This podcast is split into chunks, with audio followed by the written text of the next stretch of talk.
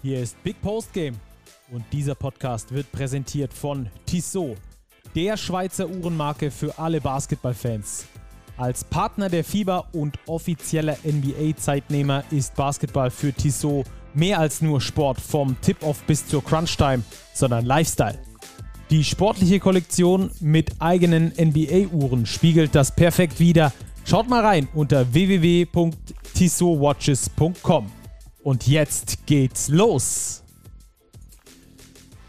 Hallo, hallo, liebe Zuhörerinnen und liebe Zuhörer. Spürt ihr das? Ja, das nennt man Playoff-Feeling. Ich hab's auf jeden Fall. Die Playoffs laufen sowohl in der BBL als auch in der Pro A auf Hochtouren und warten bisher schon mit richtig Highlights auf uns. Und ich glaube, einer, der ist an der anderen Seite, der hat auch schon ein richtig äh, Playoff-Feeling, oder Robert? Grüß dich.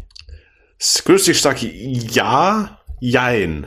Ich muss jein. sagen, die, die Serie, die ich vor Ort verfolge, ähm, ja, hat mir jetzt noch nicht so das Mega-Playoff-Feeling beschert. Das, was ich vor dem Fernseher gesehen habe, das durchaus. Absolut. Da waren ja übertrieben krasse Spiele mit dabei die wir schon mitverfolgen konnten in dieser ersten Runde, in diesen ersten Spielen in der ersten Runde.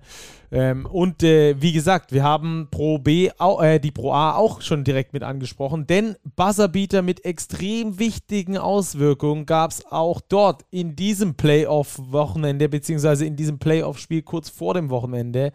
Und äh, wir geben euch natürlich, wie gewohnt, ein Update über die Lage der Liga, sprechen detailliert über die ersten und ähm, über den ersten und vielleicht auch wahrscheinlich sogar einzigen sportlichen Aufsteiger in die BBL. Später in der CISO Overtime kommen wir dazu. Da sprechen wir nämlich mit dem Coach von den äh, Rostock Seawolves. Ganz, ganz interessanter Mann, äh, vor allem jung. Das kann ich schon mal vorwegnehmen.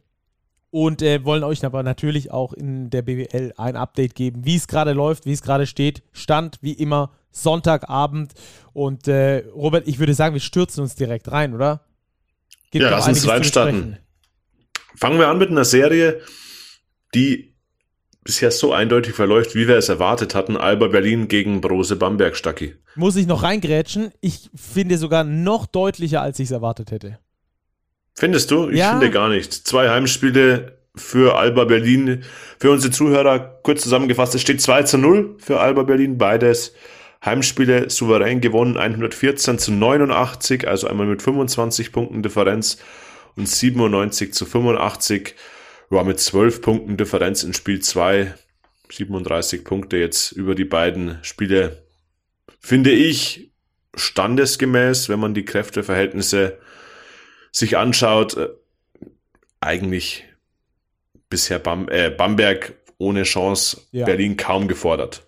Genau. Und ich hätte gedacht, dass Berlin zumindest so ein bisschen rausgefordert wird, dass die sich vielleicht irgendwie mal was überlegen müssen. Aber das ist überhaupt nicht der Fall. Die Berliner spielen genau ihren Spielstil aus der Saison weiter. Das ist genau diese geölte Maschine, die wir von den äh, Berlinern in den letzten BBL-Spielen schon gesehen haben, sind ja mit 11 zu 0 aus den letzten elf Spielen dann reingegangen, wenn wir das Braunschweig-Spiel mit reinzählen, das ja nicht gespielt wurde, weil die Braunschweiger Corona hatten, sogar mit 12 zu 0, also mit 12 Siegen dann da reingegangen äh, in die Playoffs und äh, sind da jetzt mit 2-0. Und äh, was mich so ein bisschen wundert an dieser Serie, die Bamberger definieren sich ja seit dem Trainerwechsel zu Oren Amiel schon über ihre Defense. Und ähm, diese Defense, ich glaube, mit dem Versuch, zerstörerischer Defense kann man da zumindest ein bisschen Sand in diese geölte Maschine mal reintreiben, aber die haben die die die Bamberger, das war ja katastrophal, vor allem im ersten Spiel, 114 Gegenpunkte zu bekommen in einem ersten Playoff-Spiel. Ich weiß gar nicht, ob es das überhaupt schon mal gab. Ja, die Defense von Bamberg reicht einfach nicht. Oder?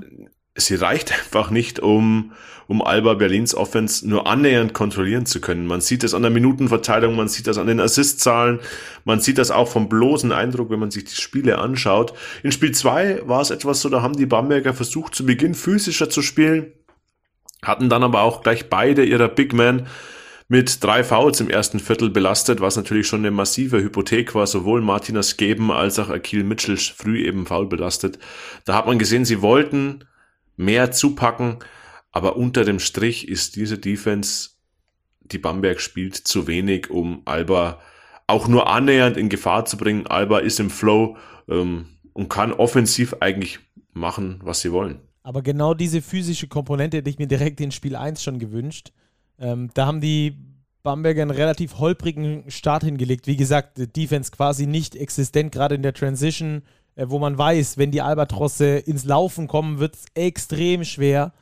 Aber ähm, da haben sie überhaupt nicht physisch dagegen gehalten. Da, genau das meine ich. Verstehst du, du kannst, äh, du hast vielleicht nicht das große Talent, wie es Alba hat. Du hast vielleicht nicht äh, in der Breite den Kader, aber was du machen kannst, ist zumindest mal kämpfen, zumindest mal hart zupacken und einfach versuchen, Alba irgendwie aus dem Rhythmus zu bringen. Das hat mir in Spiel 1 komplett gefehlt. Ist ja dann gut, dass sie in Spiel 2 diesen Ansatz gewählt haben. War dann ja auch knapper.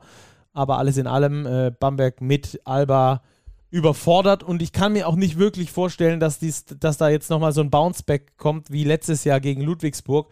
Wir erinnern uns, die Ludwigsburger hatten schon 2 zu 0 geführt und hätten eigentlich nur noch einmal in Bamberg gewinnen müssen. Dann sind aber beide Spiele in Bamberg gewonnen worden. Und so ist es dann zu Spiel 5 in der ersten Runde direkt gekommen. Damit rechne ich überhaupt nicht. Ich würde mein ganzes Geld darauf setzen, dass das nicht passiert. Also das war ja schon massiv verwunderlich. Ich glaube, dass Bamberg schon nochmal sich aufbäumen wird jetzt in dem ersten Playoff-Heimspiel, damit es eben nicht gleich das letzte Playoff-Heimspiel ist.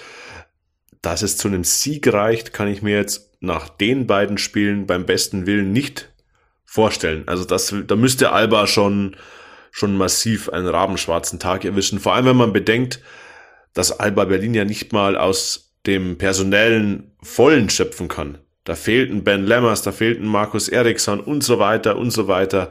Tim Schneider noch nicht eingesetzt. Und dennoch, ich meine, wenn wir auf die Minutenverteilung schauen, genau, Stacki, wollte ich gerade sagen, ja. Das ist, das ist wirklich Schongang. Also da werden die Minuten breit verteilt. Das ist eine Zehner-Rotation. Jeder spielt mindestens elf Minuten. Jovel Sussmann, eigentlich wirklich ein potenzieller Starter mit elf Minuten, die wenigsten. Keiner mehr als 25. Malte Delo mit den meisten Minuten. Das war in Spiel 2 so. In Spiel 1 war es ja fast noch extremer. Da haben sie sogar noch eine Elfer-Rotation gespielt. Da haben sie die Elfer-Rotation gespielt. Da hatte kein Spieler mehr als 22 Minuten. Da war Sussmann der mit den meisten Minuten in Spiel 1 während Bamberg schon auf seine Leistungsträger setzt. Also Bamberg versucht ja alles dagegen zu halten, aber da ist gegen die breite Qualität von Alba Berlin aus Bamberger Sicht bislang kein Kraut gewachsen. Man sollte den Playoffs nie, nie sagen, aber wie du sagst, es wäre schon eine massive Überraschung, wenn Bamberg in diese Serie nochmal zurückkäme. Ja, ähm, das nächste Spiel der Serie ist am 19.05., bedeutet also am kommenden Donnerstag, da dann das Spiel in Bamberg und wir kennen ja Freak City, wir haben das auch mit äh, Anton Gavel schon erörtert in unserem Playoff Preview Podcast. Falls ihr den nicht gehört habt, hört gerne noch rein. Ich glaube, es lohnt sich immer noch zum jetzigen Zeitpunkt.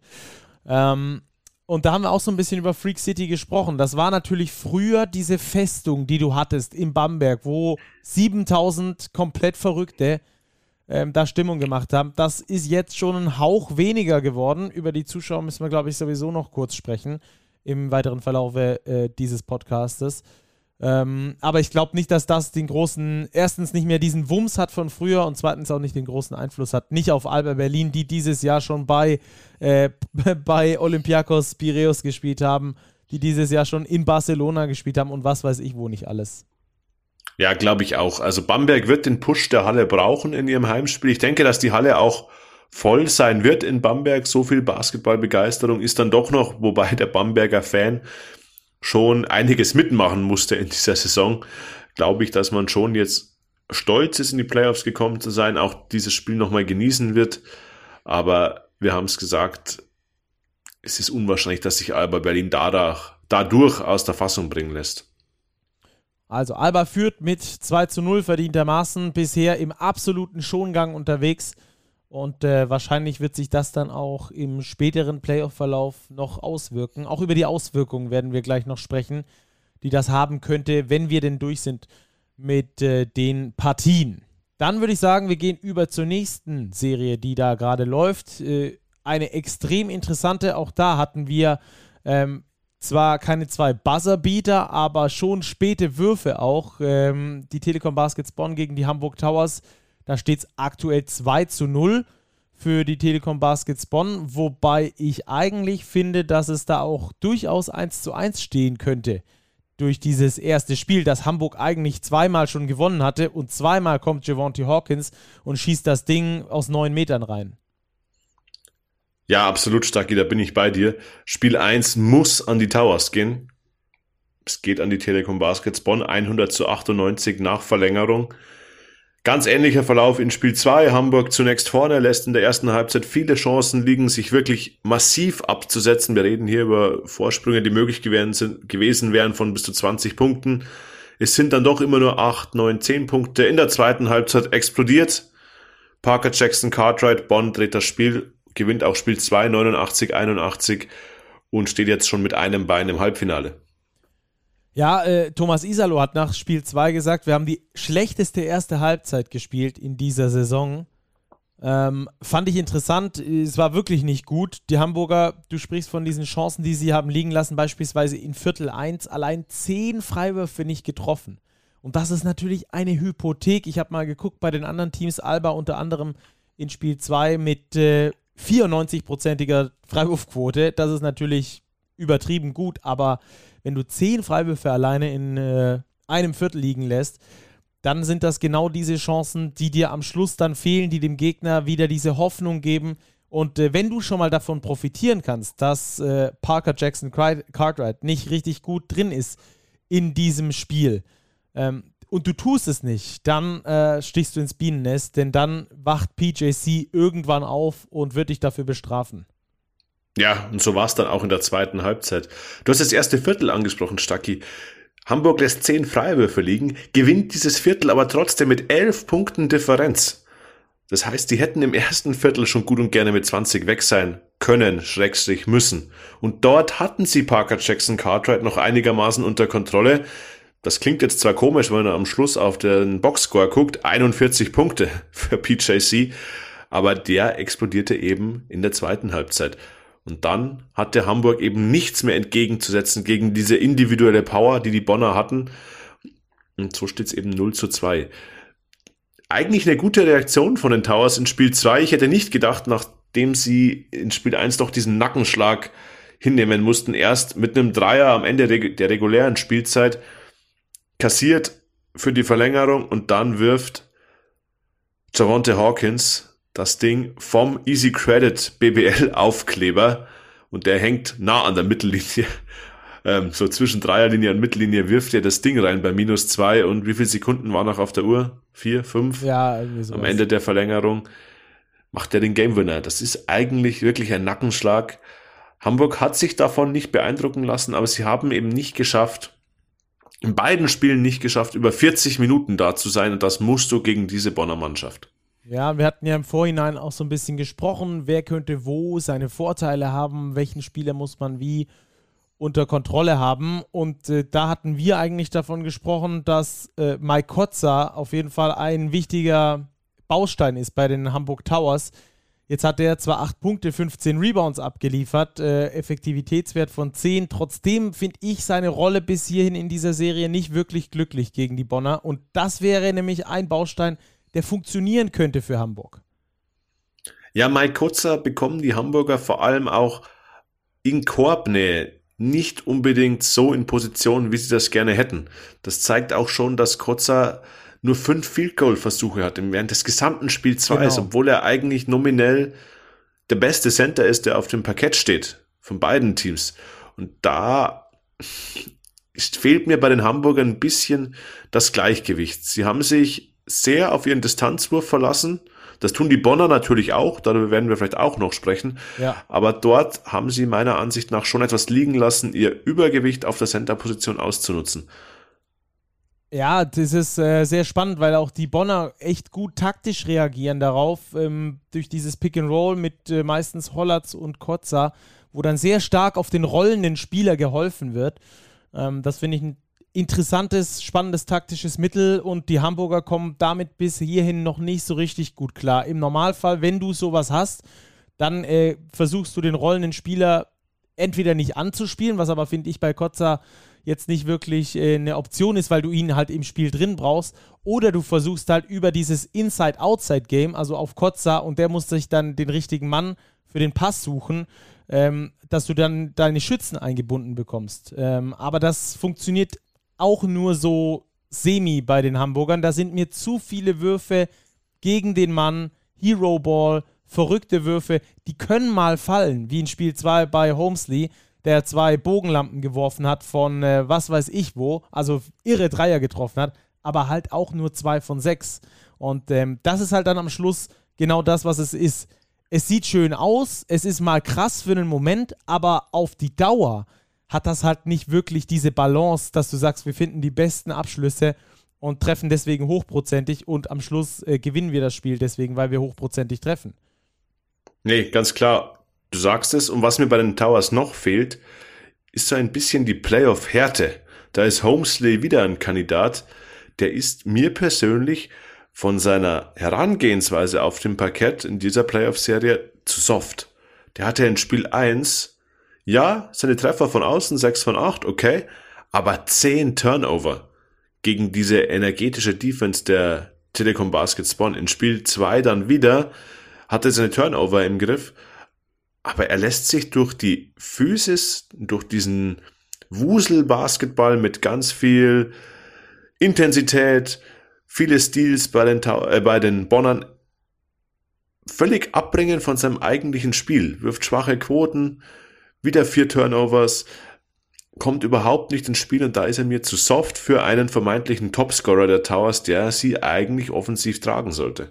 Ja, und die Bonner, die reiben sich natürlich die Hände, wenn einer, der oft den Ball in den, in den Händen hält, sieben Turnover im Schnitt macht bisher in dieser Serie, dazu schlechte Quoten wirft, äh, schlechte Entscheidungen trifft und auch defensiv nicht optimal funktioniert. Ähm, das spielt denen natürlich in die Karten und das müssen wir auch sagen, obwohl die Telekom Baskets Bonn nicht besonders gut geworfen haben in diesem Spiel 2, zum Beispiel von der Dreierlinie, nur 25% machen die trotzdem 89 Punkte. Und das ist dann natürlich auch eine Hausnummer, wo du sagst, gegen eine defensiv orientierte Mannschaft schlechte Quoten zu werfen und trotzdem fast 90 Punkte zu machen, dann äh, gewinnst du halt auch diese knappen Spiele. Da gewinnst du auch gegen die Towers die wichtigen Spiele. Ja, ganz klar. Und da sind wir jetzt bei Parker Jackson Cartwright. Er war es, der acht Dreier eingenetzt hat. Wenn wir den Rest des Teams nehmen, der wirft drei von 29. Saulius Kulvietis beispielsweise 2 von 11, aber PJC selbst 8 von 15 von draußen, 41 Punkte in Spiel 2, 36 Punkte in Spiel 1. Das ist unfassbar. Stacki, erinnerst du dich noch, als wir im Vorschau-Podcast darüber gesprochen haben und uns die Frage gestellt haben, ja. was macht diese lange Pause mit Parker Jackson Cartwright? Er kommt quasi direkt wieder zurück zu den Playoffs und hat davor, wie lange war er weg? Vier Wochen. Ja, ich glaube auch so. Nicht ja. gespielt und wir hätten gedacht, das wäre ein Problem ja, der Mann liefert ab. Individuell ist er in dieser Serie bisher nicht zu stoppen.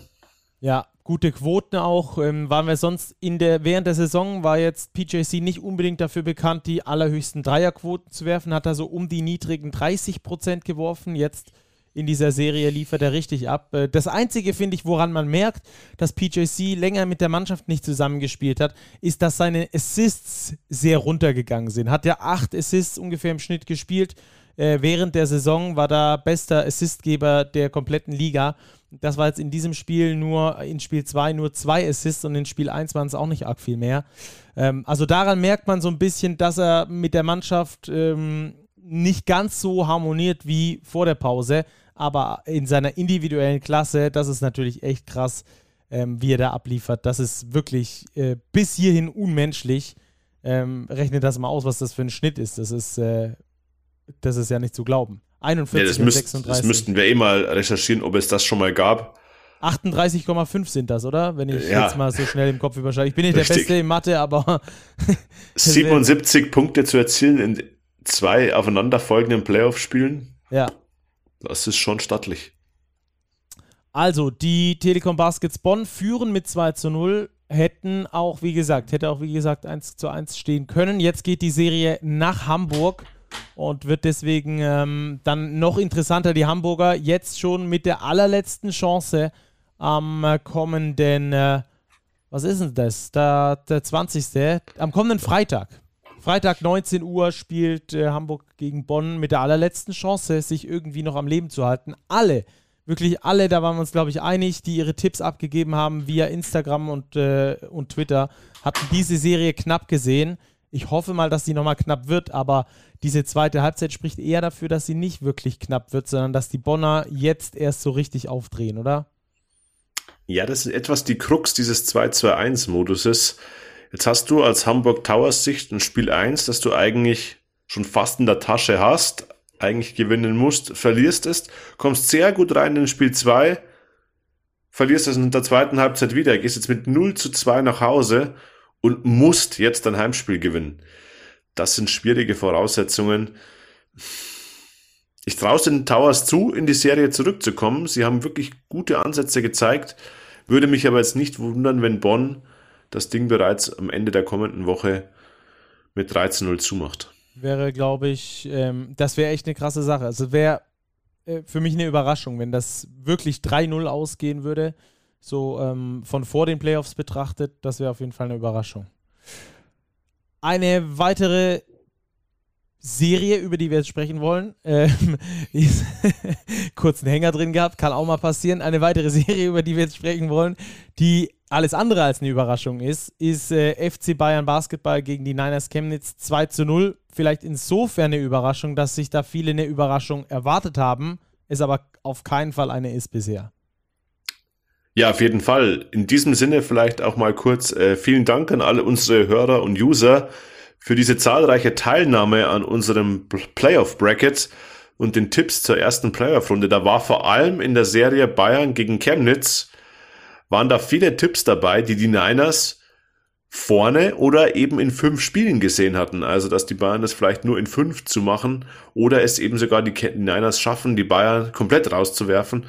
Danach sieht es nach den ersten beiden Spielen allerdings überhaupt nicht aus. Die Bayern gewinnen Spiel 1 77, 53 und Spiel 2 mit 93 zu 76. Beide Male absolut ungefährdet von der ersten Minute an. Ja, und zeigen, dass sie in den Playoffs schon in der Lage sind, den anderen Basketball zu spielen als in der regulären Saison. Ja, ich glaube, da sind ähm, viele dem gleichen, ähm, wie soll ich sagen, der, der, der gleichen Idee aufgesessen wie ich dass die Niners die Bayern schon unter der Saison geschlagen haben, dass es so eine Art äh, Angstgegner sein könnte.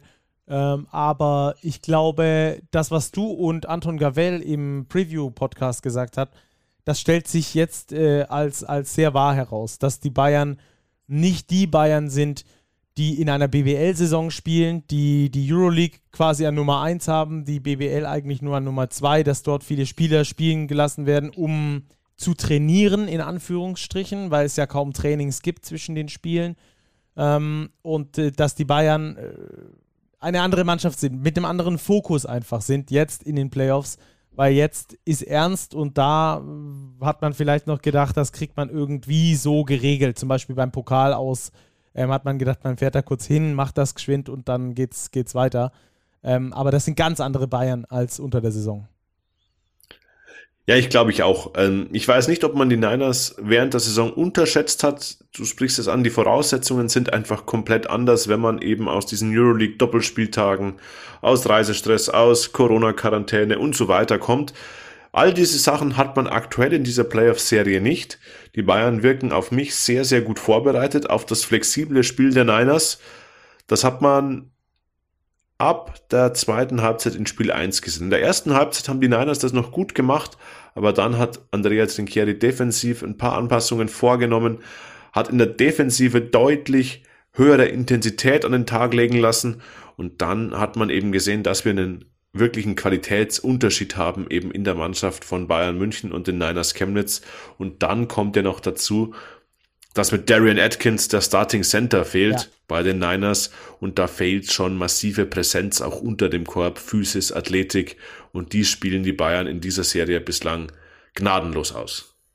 Ja, das ist, das, das ist die eigentliche Tragik der Chemnitz Niners zum Saisonende, dass sie da in Kreilsheim nicht nur den Heimvorteil verloren haben und den Bayern hätten aus dem Weg gehen können, sondern dass sie dazu auch noch Darian Atkins verloren haben. Durch eine dumme Aktion, muss man ehrlich sagen. Ein Kopfstoß an der Mittellinie gegen Bogi Radosavjevic ähm, auf, auf den Brustkorb. Ähm, und, und dadurch wurde dann drei Spiele gesperrt. Ich glaube noch zwei weitere. Also Chemnitz müsste Spiel 4 erzwingen, dass er überhaupt nochmal in die Serie mit eingreifen könnte. Ähm, das ist natürlich maximal bitter. Also dümmer, schlechter kann es nicht laufen, vor allem weil es ja auch noch in der, in der Anfangsphase des Spiels war. Es war jetzt nicht irgendwie hinten raus und dann verlieren die das Ding knapp gegen Kreisheim, damit den Heimvorteil, gehen den Bayern nicht aus dem Weg und gegen die Bayern, wo du Physis brauchst, da nimmt sich dann auch noch Atkins raus. Also es war wirklich maximal bitter und wir müssen es auch sagen, dumm, äh, in so einer Situation so zu reagieren. Äh, muss nicht sein. Und äh, die, die Quittung bekommt jetzt die ganze Mannschaft. Das tut mir fast so, so ein bisschen leid äh, für Rodrigo Pastore und das ganze Team. Nicht, dass Atkins jetzt den Monsterunterschied gemacht hätte, aber das wäre natürlich schon nochmal eine andere Hausnummer gewesen, wenn das dein Starting Center ist, der fehlt, dann fehlt da einfach ein elementar wichtiges Stück. Ja, da fehlt ein elementar wichtiges Stück. Ich glaube nicht, dass es einen Einfluss gehabt hätte auf den Ausgang der Serie, aber vielleicht eben, jetzt sind wir bei hätte, wäre, wenn und aber, hätten sie das Ding gegen die Hakromörens ziehen können und eben den Bayern aus dem Weg gehen. Das, glaube ich, ist der Punkt, der die Niners wirklich wurmen und ärgern muss, dass du gegen die Bayern ohne Heimrecht in der Playoff-Serie rausgehst. Okay, das wird sehr wahrscheinlich sehr häufig passieren, aber dass du eben die Chance gehabt hättest, dieser Serie generell aus dem Weg zu gehen, das ist das Ärgerliche bei den Niners. Sie müssen jetzt hoffen, in einer vollen Messe Chemnitz während der Woche nochmal gepusht von ihren Fans, den Bayern Paroli zu bieten. Sie können spielerisch ihre Akzente setzen, aber sie müssen irgendwie zusehen, die Physis der Bayern zu umspielen. Die Sean Thomas ist ein Matchup, wir haben schon oft darüber gesprochen, der ist für die Niners Chemnitz bislang nicht zu verteidigen in dieser Serie. Ja, ich glaube, der ist aber auch für niemanden zu verteidigen in der Liga, müssen wir ganz ehrlich sein. Ähm, äh, positive Überraschung gab es trotzdem aus meiner Sicht bei den Chemnitzern, beispielsweise Jonas Richter. Den finde ich richtig gut. Nicht, dass der unter der Saison irgendwie nicht schon gut gewesen wäre, aber der hält dagegen bei den Bayern schön im Pick and Roll unterwegs, crasht die offensiven Bretter. Der gefällt mir richtig gut da bei den, bei den Niners. Der hält auch richtig dagegen. Also, das ist für mich eine der positiven Überraschungen neben Nelson Weidemann, der auch bisher eine ganz ordentliche äh, Serie spielt. Also, die beiden, finde ich, ähm, sind, äh, sind äh, so Leuchtfeuer, die noch, äh, die noch so ein bisschen Hoffnung stiften, dass da vielleicht nochmal ein Spiel 4 äh, entstehen könnte, ähm, obwohl ich nicht wirklich daran glaube. Das Spiel in München, du warst ja in der Halle bei Spiel 2. Weiß nicht, ob du Spiel 1 auch warst, Spiel 2 weiß ich nur. Ich war bei beiden Spielen, ja. Und ja, das war. Spiel 2 war ja, also ich habe es nach den ersten 10 Minuten, habe ich dir eine WhatsApp geschrieben, habe geschrieben, du Armer, ähm, musst jetzt noch das ganze Spiel angucken, weil das war für mich eigentlich entschieden. So Mitte, zweites Viertel, 20 Punkte weg, das ist, ist glaube ich, klar, dass sich das die Bayern nicht mehr nehmen lassen. Ja, so war es auch. Die Niners hatten die Chance im letzten Viertel, ich glaube mit sieben Minuten auf der Uhr, waren sie nochmal auf elf Punkte dran und hatten den Ball. Also sie hätten mit einem erfolgreichen Abschluss das Spiel noch mehr auf unter zehn Punkte drücken können. Aber dann kam sofort Lucic zurück aufs Feld. Die Bayern haben kurz aufs Gaspedal gedrückt und es war binnen zwei, drei Minuten das Spiel wieder bei 20 Punkten Differenz. Ja. Und, und das spiegelt einfach die Kräfteverhältnisse wieder. Genau, und ich wollte gerade sagen, das lag aber nicht daran, dass äh, Chemnitz dann besonders gut gespielt hätte, sondern dass die Bayern einfach es haben auslaufen lassen. Also das, ja. ich finde, es ist ein ja. großer Unterschied. Wenn die Chemnitzer sich wieder rangekämpft hätten durch sehr gute Leistungen, hätte ich gesagt, okay, das ist äh, vielleicht doch nochmal knapp geworden, haben sie gute Moral bewiesen, aber das war wirklich eigentlich nur, weil die Bayern vier Gänge zurückgeschaltet haben und dann kommt halt äh, dann nochmal irgendwie ein Feuer rein. Aber, also in Anführungsstrichen Feuer rein. So wirklich Feuer war es auch nicht. Aber ähm, das lag eher an den Bayern als an den Chemnitzern. Ja, absolut. Wenn wir einen Strich unter die Serie bislang machen, wir können ja noch nicht den finalen Strich ziehen, weil erst zwei Spiele gespielt sind, ist es relativ parallel zur Serie von Alba Berlin gegen Brose Bamberg. Der Favorit mehr oder minder im Schongang, wenn wir das in den Playoffs so sagen dürfen. Zumindest nicht groß gefordert bisher von den Underdogs aus Chemnitz respektive Bamberg. Und es riecht alles nach zwei klaren Erfolgen der beiden Top-Favoriten. Ja, wie gesagt, auf die Auswirkungen werden wir gleich noch zu sprechen kommen, wenn wir die letzte Serie noch besprochen haben. Dort gibt es keinen großen Favoriten und das hat man auch in Spiel 1 gesehen. Da steht es erst 1 zu 0, weil das nächste Spiel dann am Dienstagabend gespielt wird zwischen den MHP-Riesen Ludwigsburg und Ratio Farm Ulm. Und das allererste, was mir aufgefallen ist, was ganz vielen anderen Zuschauern auch aufgefallen ist, was es auch auf Social Media geschafft hat und auch ähm, überall anders hin, dass so wenig Zuschauer in Ludwigsburg waren. Wahnsinn, oder? Ja, ich wollte dir auch äh, sofort die Frage stellen, Stacki, was ist da los? Ist Schwaben-Derby 1748 Zuschauer. Playoff Spiel 1 gegen Ulm. Ein absolutes Armutszeugnis, wenn du mich fragst. Es ist unfassbar. Ähm, natürlich, die MHP-Riesen haben dann auch angeführt, in Ludwigsburg ist gerade Pferdemarkt, das ist ein großer Rummel, da sind viele Leute draußen. Es ist, äh, die sind die Brautage, das ist auch äh, so ein Bierfest quasi auf dem großen Platz, wo auch sehr viele Leute sind. Ähm, der VfB Stuttgart, der hier auch direkt im Einzugsgebiet ist, hatte sein entscheidendes Spiel, ausverkaufte Hütte ähm, am Mittag. Aber trotzdem, das ist absolut, das, ist, das sind alles für mich Erklärungen, die, ja, die kann man nehmen, aber ich hätte eine andere Erklärung. Ich habe nämlich von ganz vielen äh, Leuten gehört, die haben gesagt, die Tickets sind einfach viel zu teuer. Ich gehe doch, ich weiß nicht, wie die im, im Vergleich sind, das müsste man mal recherchieren, aber äh, die allermeisten haben gesagt, es ist mir einfach zu teuer. Ich schaue mir das von zu Hause aus an, ich, ich gehe da nicht in die Halle.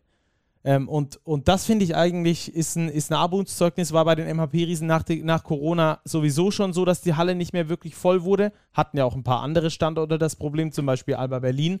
Aber bei den MHP-Riesen ist es wirklich, wirklich sehr deutlich. Und ähm, ich weiß auch nicht, wo die Bas Basketballbegeisterung in Ludwigsburg hingegangen ist, aber unter 2000 Leute haben, zu haben in einem Derby, in den Playoffs, was willst du denn mehr? Also ich, ich weiß nicht, was noch passieren sollte, dass, dass da mehr, mehr Leute in die Halle gehen.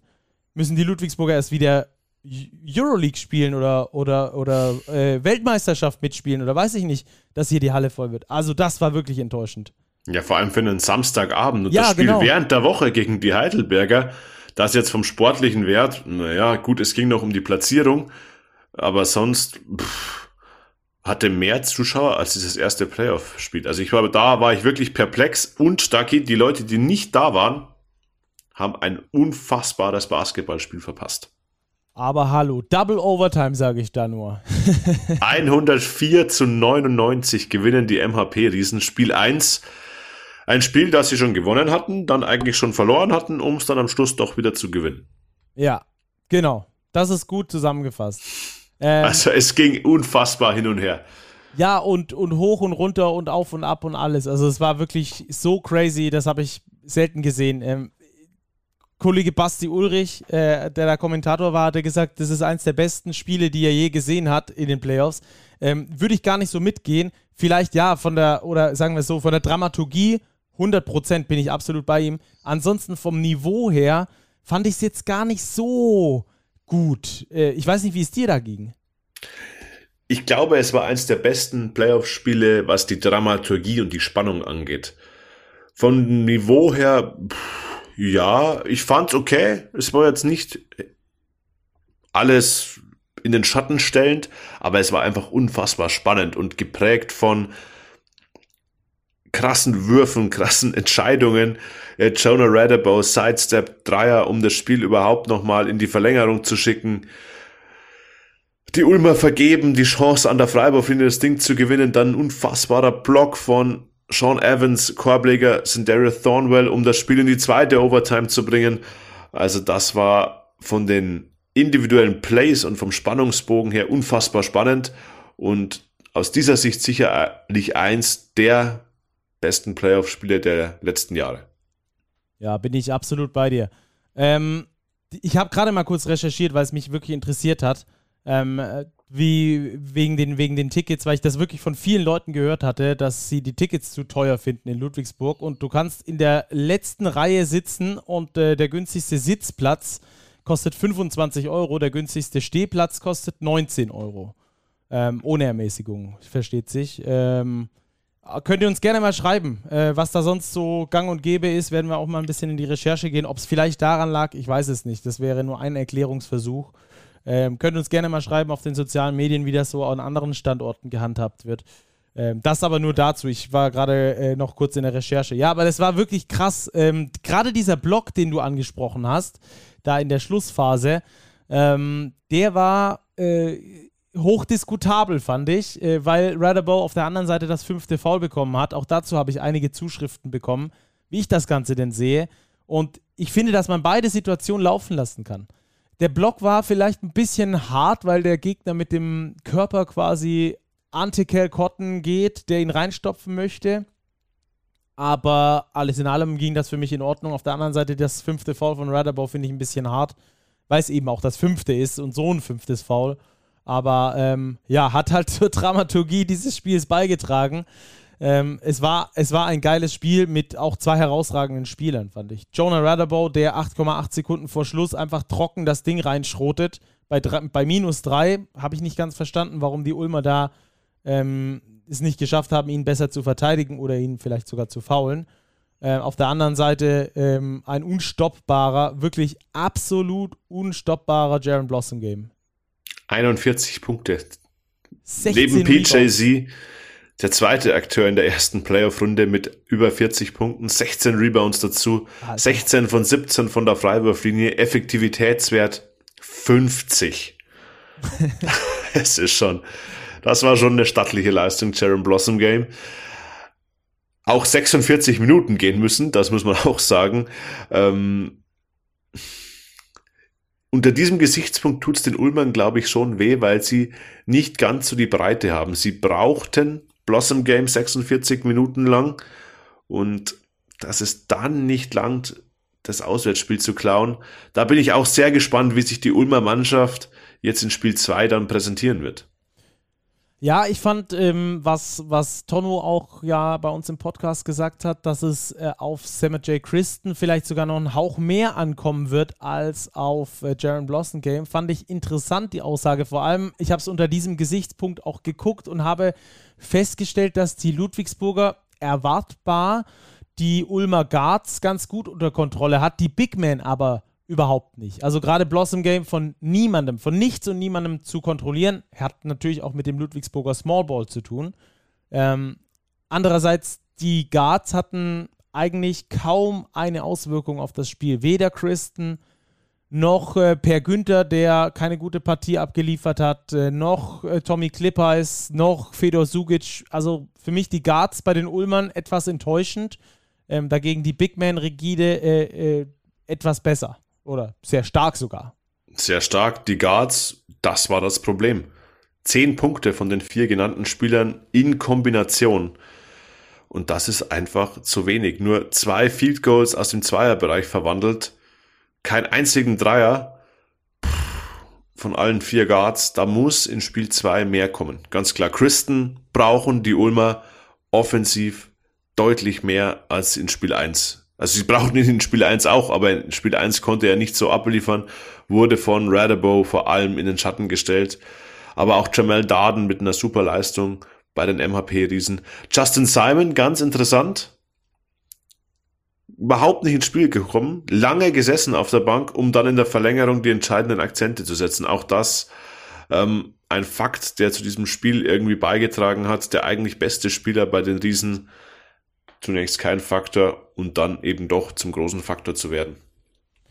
Ja, dann müssen wir vielleicht über ein Thema noch sprechen. Ähm, auch da wurde ich von mehreren Leuten darauf angesprochen, was denn mit Sean Evans und seiner Freiwurftechnik äh, falsch wäre. Ähm, die haben wohl zu wenig BBL geguckt bisher, denn das ist, glaube ich, ein äh, bekanntes Problem bis dahin.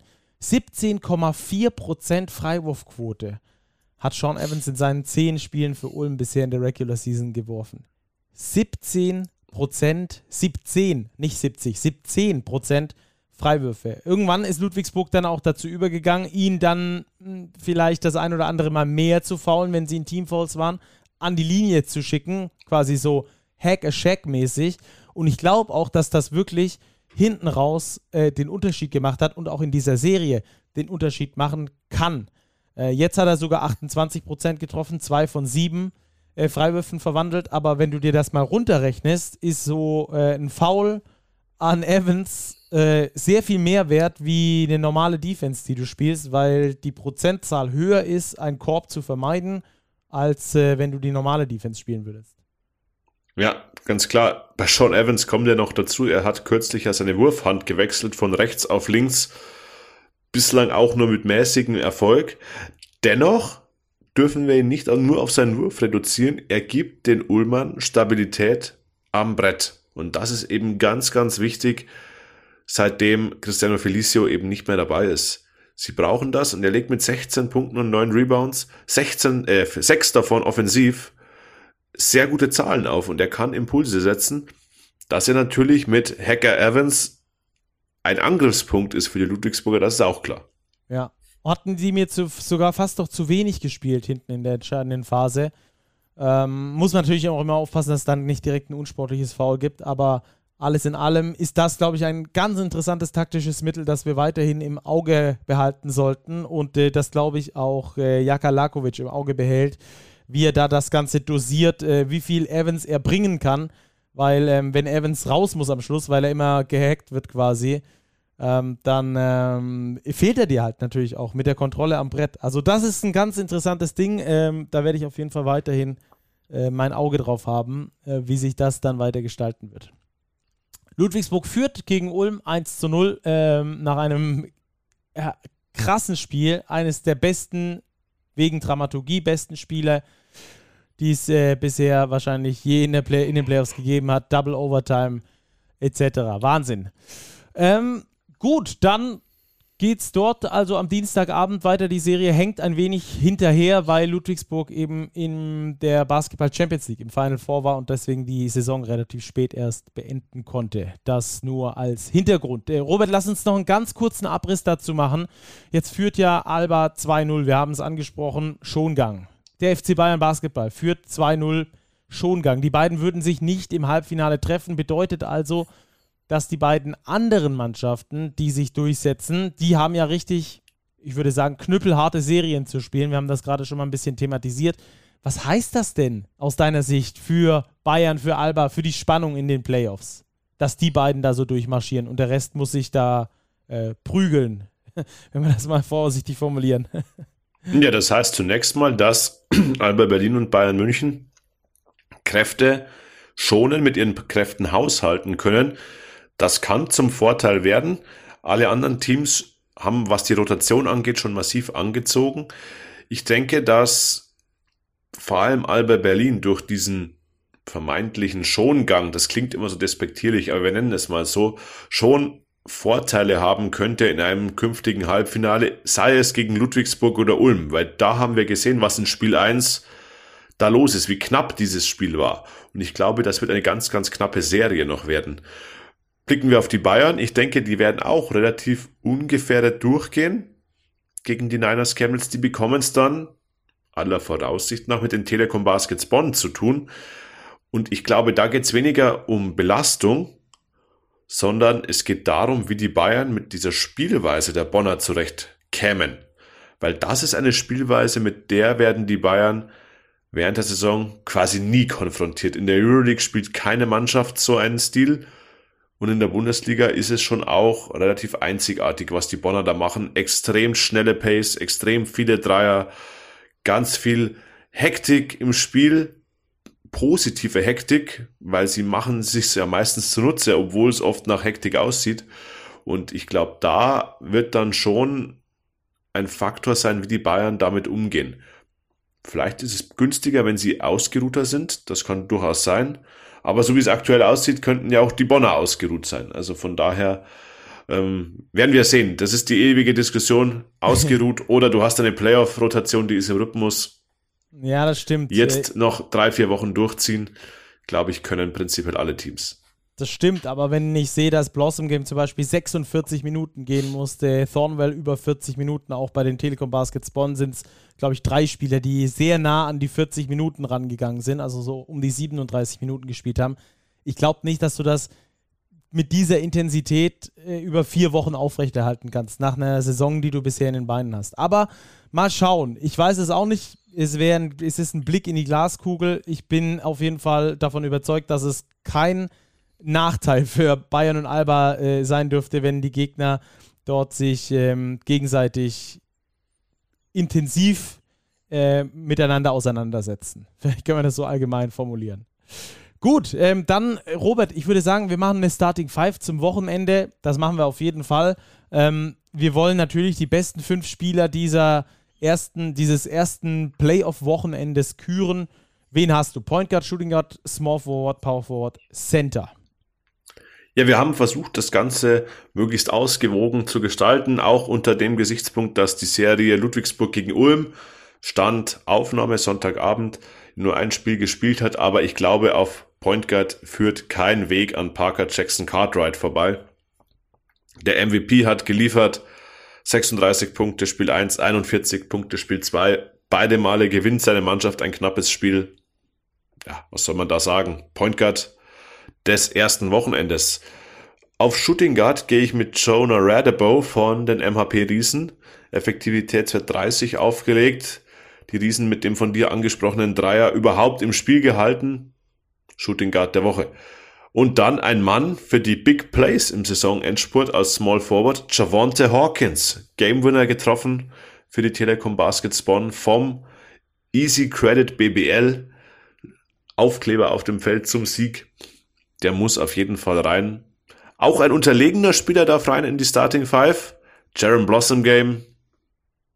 Auch wenn er verloren hat mit seiner Mannschaft.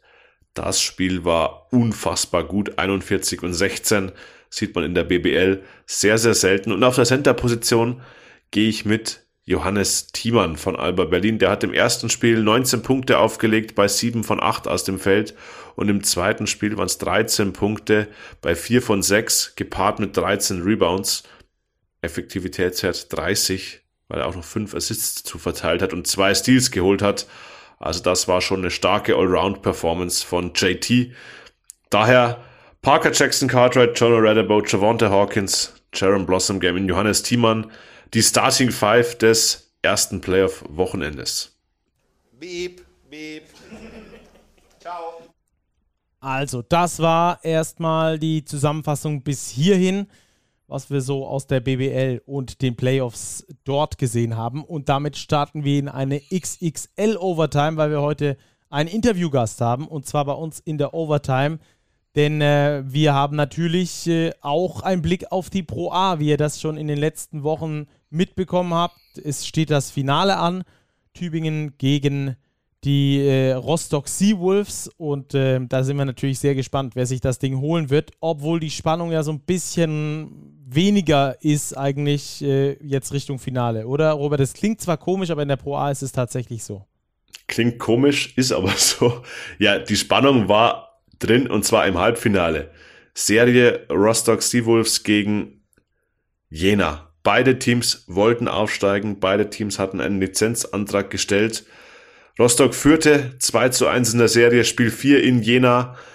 Rostock hat das Spiel eigentlich unter Kontrolle, führt hm, mehr oder minder unangefochten. Jena kommt mit Treffern aus Distanz wieder ran, geht sogar in Führung, führt vier Sekunden vor Schluss mit zwei Punkten. Und dann nimmt Rostock eine Auszeit und Tyler Nelson ist es, der einnetzt einen wahnwitzigen Dreier, Game Winner mit dem Buzzer 77-76 zum Aufstieg, zum Sieg, zum Seriensieg, zum Aufstieg in die Easy Credit BBL für die Rostock Seawolves. An dieser Stelle, dann glaube ich, Stacki, dürfen wir einen ganz, ganz herzlichen Glückwunsch gen Norden schicken. Die Seawolves nächste Saison erstklassig. Ja, freue ich mich sehr drauf. Neues Gesicht in der BBL. Ziemlich coole Sache. Ähm, die BBL schreibt da schon so ihre Geschichten mit den Aufsteigern. Haben wir ja in den letzten Jahren gesehen. Hamburg, Chemnitz, Heidelberg, Kreilsheim damals, jetzt Rostock.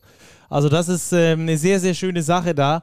Und äh, wir wollen jetzt natürlich mit dem Coach selbst sprechen. Christian Held, 33 Jahre jung, Head Coach und äh, Aufsteiger in die Easy Credit BBL. Und da gibt es ja was ganz Besonderes in der Familie Held, denn Robert, der Vater, ist äh, der Co-Trainer vom Sohn.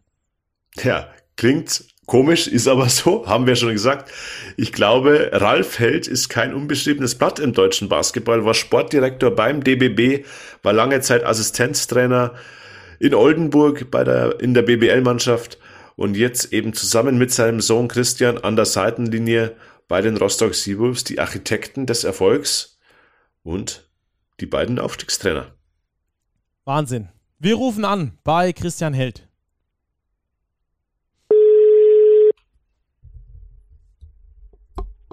Christian Held. Big Post Game, Florian und Robert hier. Servus. Ja, servus. Hallo. Äh, sollen wir du sagen, sollen wir sie sagen? Ich habe festgestellt, es sind ja nur ein Jahr Unterschied zwischen uns. perfekt. Dann auf jeden Fall du.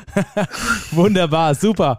Erstmal vielen Dank für deine Zeit hier äh, für uns, äh, für den Podcast und natürlich herzlichen Glückwunsch zum sportlichen Aufstieg in die BBL. Ähm, für die Zuschauer, Zuhörerinnen, die es noch nicht wissen, ähm, Chris Held ist gerade mal 33 Jahre alt und hat die Rostock Seawolves in die Bundesliga geschoben, gecoacht. Ähm, du hast am Donnerstag äh, Rostocker Basketballgeschichte geschrieben. Wie waren die letzten Tage? Ja, zunächst mal vielen Dank. Ähm, die nächsten letzten Tage waren auf jeden Fall äh, sehr intensiv, ähm, sehr lang, aber auch sehr schön. Äh, viele tolle Momente mit den Menschen, mit den Fans hier, äh, mit dem Team, mit dem gesamten Staff, mit der Organisation. Also es war, war verrückt, ja. Hm. Christian, erstmal auch hier Glückwünsche aus München in Richtung Norden. Vielen Dank. Der, der Aufstieg war ja eigentlich wie gemalt. Mit einem Game-Winning Buzzerbeater in fremder Halle gegen den direkten Konkurrenten aufzusteigen, gibt es eigentlich was Schöneres? Nein, also ich glaube, wenn das hätte sich niemand vorher besser ausdenken können, besser malen können. Also ich glaube, da ähm, ja, sind ein paar Hollywood-Regisseure arbeitslos geworden. Rostock ist ja schon länger ein ambitionierter Standort in der Pro A. Insgesamt seid ihr aber noch gar nicht so lange mit am Start. Ich habe jetzt zuletzt gesehen, zehn Jahre, dass das Projekt dort in Rostock äh, gestartet ist. Was zeichnet euch als Seawolves und vor allem die Basketballstadt Rostock aus, nach deiner Meinung? Also zunächst mal muss man sagen, dass Rostock ähm, eine unglaubliche Sportstadt ist. Also es ist wirklich Wahnsinn, wie viele Mannschaften hier, man hier auf echt hohem Niveau hat. Also wir haben zweite Liga Fußball, zweite Liga Handball, äh, wir jetzt erste Liga, ähm, dann in, in Schwerin die Volleyballerinnen und ähm, äh, Eishockey, ähm, äh, ja, ich habe mit Sicherheit äh, American Football einiges vergessen. Ähm, von daher, ähm, das ist eine unglaubliche Sportstadt, so viele verrückte Menschen hier, die sich für den Sport begeistern. Ähm, und dann der Basketballstandort, glaube ich, der einfach in den letzten Jahren eine unglaubliche Entwicklung hingelegt hat. Ähm, darf das ja jetzt seit zwei Jahren mit begleiten und ähm, selbst was in dem im letzten Sommer hier an Entwicklung gegangen wurde, das ist wirklich atemberaubend und ähm, trägt natürlich dann dazu bei, dass solche Erfolge ähm, überhaupt möglich sind. Hm um unsere Hörer vielleicht auch nochmal kurz mitzunehmen. Die Situation war folgendes. Die Rostocker führten 2 zu 1 in der Halbfinalserie gegen Jena. Spiel 4 auswärts in fremder Halle, haben das Spiel eigentlich kontrolliert. Dann kommt Jena zurück, führt mit einem, ne, sogar mit zwei Punkten. Vier Sekunden vor dem Ende Auszeit und Tyler Nelson wirft den Dreier zum Sieg. Also das war schon richtig, äh, ja, euphorisierend, glaube ich. Dennoch darf man nicht vergessen, es war ja nur das Halbfinale in Anführungszeichen. Es fühlt sich natürlich jetzt an wie eine Meisterschaft.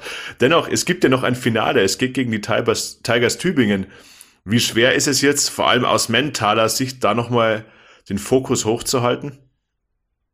Ja, für uns natürlich unglaublich schwer. Also ich glaube auch, dass die ähm, Rollen da ein bisschen anders verteilt sind. Für Tübingen, für die es natürlich ähm, um was anderes geht, also die den Aufstieg ja nicht äh, wahrnehmen können. Ähm, für uns als Organisation und auch für die Mannschaft muss man schon sagen, dass natürlich mit dem Aufstieg das, das große Ziel jetzt erreicht wurde. Nichtsdestotrotz werden wir natürlich ab morgen, äh, wir haben morgen das erste Finalspiel, versuchen, ähm, da auch alles zu geben und da alles rauszuholen. Ähm, aber allein mit dem Aufbau der Liga, also wir spielen die Viertelfinal- und Halbfinalserien Best of Five und dann das Finale ist dann nur das Hin- und Rückspiel, in Anführungszeichen nur. Da sieht man ja auch schon eine Wertung in den Spielen, die ähm, ja jetzt gar nicht unbedingt von uns vorgenommen wurde, sondern von der Liga als Gesamtes. Und ähm, von daher wird das äh, eine große Aufgabe für uns. ja, dann die Mannschaft da nochmal zu erreichen, nochmal zu pushen, um dann auch am Schluss die Meisterschaft feiern zu können. Wobei der Aufstieg natürlich auch ähm, höher zu bewerten ist als die Meisterschaft. Da müssen wir ganz ehrlich sein. Ähm, wir haben es vorhin schon gesagt, du bist erst 33 Jahre alt, hast aber schon richtig Erfahrung äh, auf dem Puckel. Bisher aber nur in der Pro A. Jetzt geht es für dich in die BWL. Du wärst, Stand jetzt, der jüngste BWL-Trainer in der kommenden Saison. Ähm, wie nimmst du selbst dein Alter wahr, beziehungsweise wie die Wirkung deines Alters auf Spieler, auf äh, vielleicht auch Sponsoren oder, oder alles, was halt so mit dazugehört? Naja, also zunächst mal hast du es ja gerade schon richtig gesagt. Also ja, noch sehr, sehr jung. Aber ich bin jetzt auch schon zehn Jahre hauptberuflich in diesem Geschäft tätig. Ähm, habe das große Glück gehabt, ähm, früh auch in eine verantwortungsvolle Rolle äh, gehen zu dürfen. Ähm, habe ja auch schon in der Pro B einmal die Meisterschaft gewinnen dürfen, damals noch mit Oldenburg. Mit ja. Oldenburg. Ja. Genau, habe das äh, große Glück gehabt, in einem Standort groß zu werden, ähm, in dem äh, mein Vater damals äh, was Unglaubliches aufgebaut hat mit der Jugendarbeit, ähm, die zum damaligen Zeitpunkt wirklich einmalig war in Deutschland und wir auch eine Vorreiterrolle hatten, gerade in der Trainerausbildung, wo ich dann äh, früh dabei sein durfte und eben früh diese Erfahrungen auch alle machen durfte. Ähm, und ihn auch jetzt wieder an meiner Seite zu wissen, ist natürlich was, was einem unglaublichen Halt gibt, was ähm, das auch alles ein bisschen ja einfacher macht, was ähm, diese diese Erfahrung, die wir ja dann zum einen, wie gesagt, ich die zehn Jahre, aber ich meine, er war zu dem Zeitpunkt, als er aufgehört hat, als Assistenztrainer zu arbeiten in der BBL, damals der dienstälteste äh, Assistenztrainer in der BBL und ähm, ihn da an meiner Seite zu wissen, ist natürlich etwas, was ähm, eine ja eine Riesenunterstützung, eine Riesenhilfe ist. Von daher ähm, ja ist das eine die Erfahrung, die ich habe, aber das ist ja immer eine, eine Teamarbeit, die wir hier leisten. Also ähm, nicht nur wir beide, sondern der gesamte Staff, der da äh, viel Arbeit reingesteckt hat. Von daher ähm, sind wir da sehr zuversichtlich, dass wir da die richtigen Entscheidungen äh, treffen werden. Ähm, und was meine Wirkung angeht auf, auf Spieler, auf Sponsoren, ähm, ist es, glaube ich, so, dass mit Sicherheit man am Anfang sich da ein bisschen abtastet, aber Spieler, glaube ich, auch sehr, sehr schnell merken, ob man weiß, wovon man redet, ob man sie weiterbringen kann äh, oder eben nicht. Und wenn das der Fall ist, ähm, dann sind sie, glaube ich, da bereit, voll mitzuziehen. Und dann geht es, glaube ich, ganz schnell nicht mehr ums Alter, sondern eben um Inhalte, um die Sache. Und ähm, dann ist man ganz schnell auf einer Ebene, wo man eben hervorragend zusammenarbeiten kann, auch mit vielleicht erfahreneren Spielern ähm, mhm. im Kader. Ich glaube, das ist auch ein ganz ja. gutes Beispiel, wie wir es im Fußball sehen. Julian Nagelsmann war auch die Frage, wie kann er mit Spielern agieren, die eben vielleicht älter sind als er selbst oder gleich alt, aber da kommt man auch schnell zu dem Punkt, wenn ein Spieler eben sieht, dass der Coach Ahnung hat, dass es gute Inhalte gibt, dass es vorwärts geht, dann sehe ich das überhaupt nicht als Problem an. Wie ist die Arbeit generell genau. mit deinem Vater zusammen? Ihr habt ja auch noch einen sportlichen Leiter an Bord, da ist Rostock für einen Pro-A-Ligisten auch jetzt im Hinblick auf die BBL ja schon sehr, sehr gut aufgestellt. Definitiv. Also ich glaube, dass wir als Organisation ein Standort sind, der sich, wie gesagt, über die letzten Jahre extrem entwickelt hat und der diesen Schritt jetzt so ein bisschen als den logischen nächsten Schritt auch gehen kann.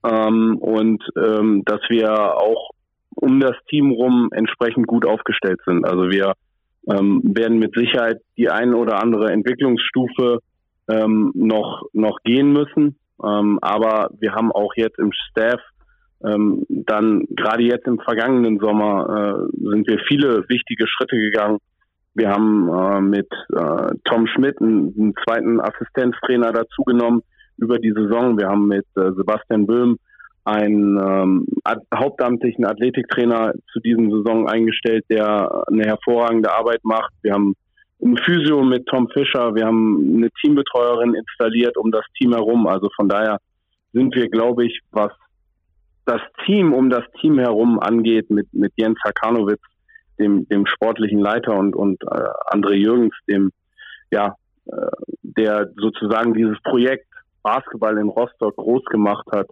ähm, denke ich, auf einem hervorragenden Weg und den vielen anderen, die ich jetzt äh, alle vergessen habe, die da drum arbeiten.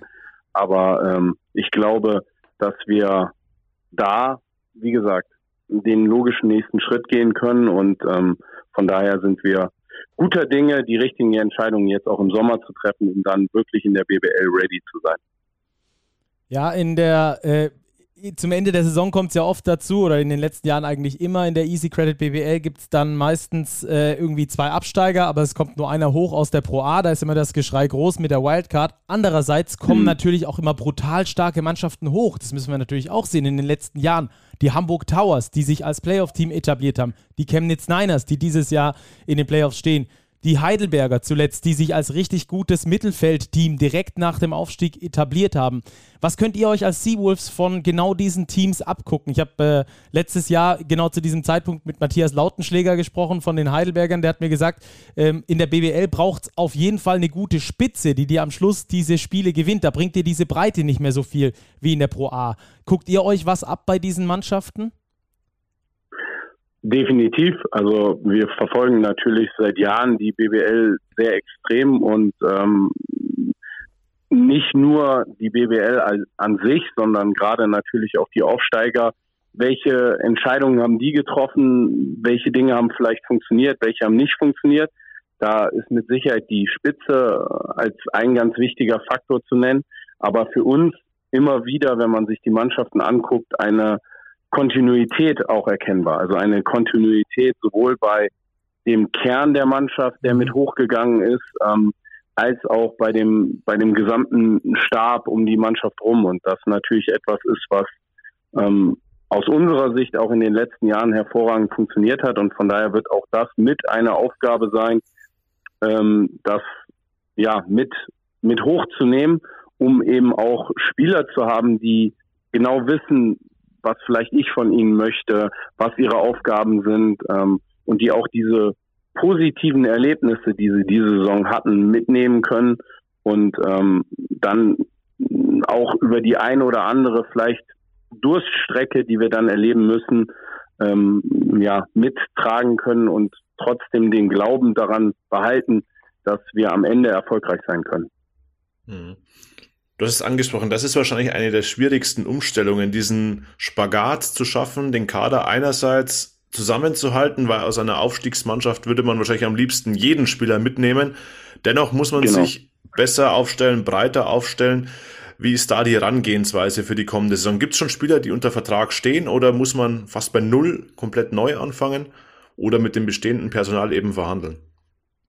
Also wir haben einige wenige Spieler, die noch einen Vertrag haben. Wir haben aber ganz bewusst gesagt, dass wir uns äh, voll auf die Pro A konzentrieren wollen und dass wir die Saison erst zu Ende bringen wollen, bevor wir in irgendwelche Gespräche gehen, bevor wir ähm, ja im Prinzip hypothetisch über ein vielleicht kommendes BBL-Jahr oder auch Pro A-Jahr sprechen, sondern wir wollten erst Fakten schaffen und unsere komplette Energie wirklich da reinstecken, diesen Aufstieg auch zu schaffen und ähm, befinden uns jetzt langsam erst in dem Prozess, dass wir die ersten Gespräche führen, dass wir anfangen, uns Gedanken zu machen, wie kann sowas aussehen. Von daher sind wir dafür äh, aktuell noch etwas zu früh dran, weil wir einfach diesen Schritt bisher noch nicht gegangen sind.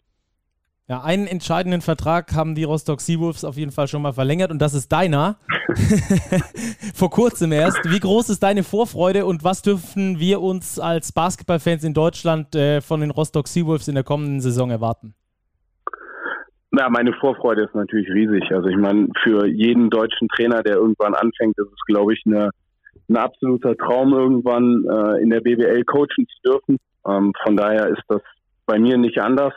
Das ist ein riesengroßes Ziel und ähm, das irgendwann zu erreichen, erträumt man sich ja gar nicht, vor allem weil man so viele Mannschaften gibt es nicht, äh, noch weniger deutsche Trainer, die es dann schaffen. Ähm, von daher äh, ist das natürlich ein, ein Riesenerfolg, auf den man sich unglaublich freut. Und was man von den Rostock Seawolves immer erwarten kann, es wird eine Mannschaft sein, die mit einer riesigen Leidenschaft spielen wird, die immer 100 Prozent geben wird, die immer kämpfen wird, die ähm, defensiv alles geben werden und ähm, die dann auch versuchen werden, mit dieser Leidenschaft in der Liga zu bleiben und äh, vielleicht die eine oder andere Überraschung dann auch zu schaffen. Da freuen wir uns auf jeden Fall drauf. Schön, dass ihr aufgestiegen seid. Schön, dass ihr ein neues Gesicht seid in der BBL. Ich freue mich sehr darauf und dann hören wir uns auf jeden Fall spätestens in der kommenden Saison wieder. Da würde ich mich sehr freuen. Vielen Dank. Danke für deine Zeit. Macht's gut, feiert schön und äh, holt euch noch den Meistertitel. Ne? Bis dann. Das machen wir. Danke. Ciao. Tschüss. Bis bald. Ciao. Ciao.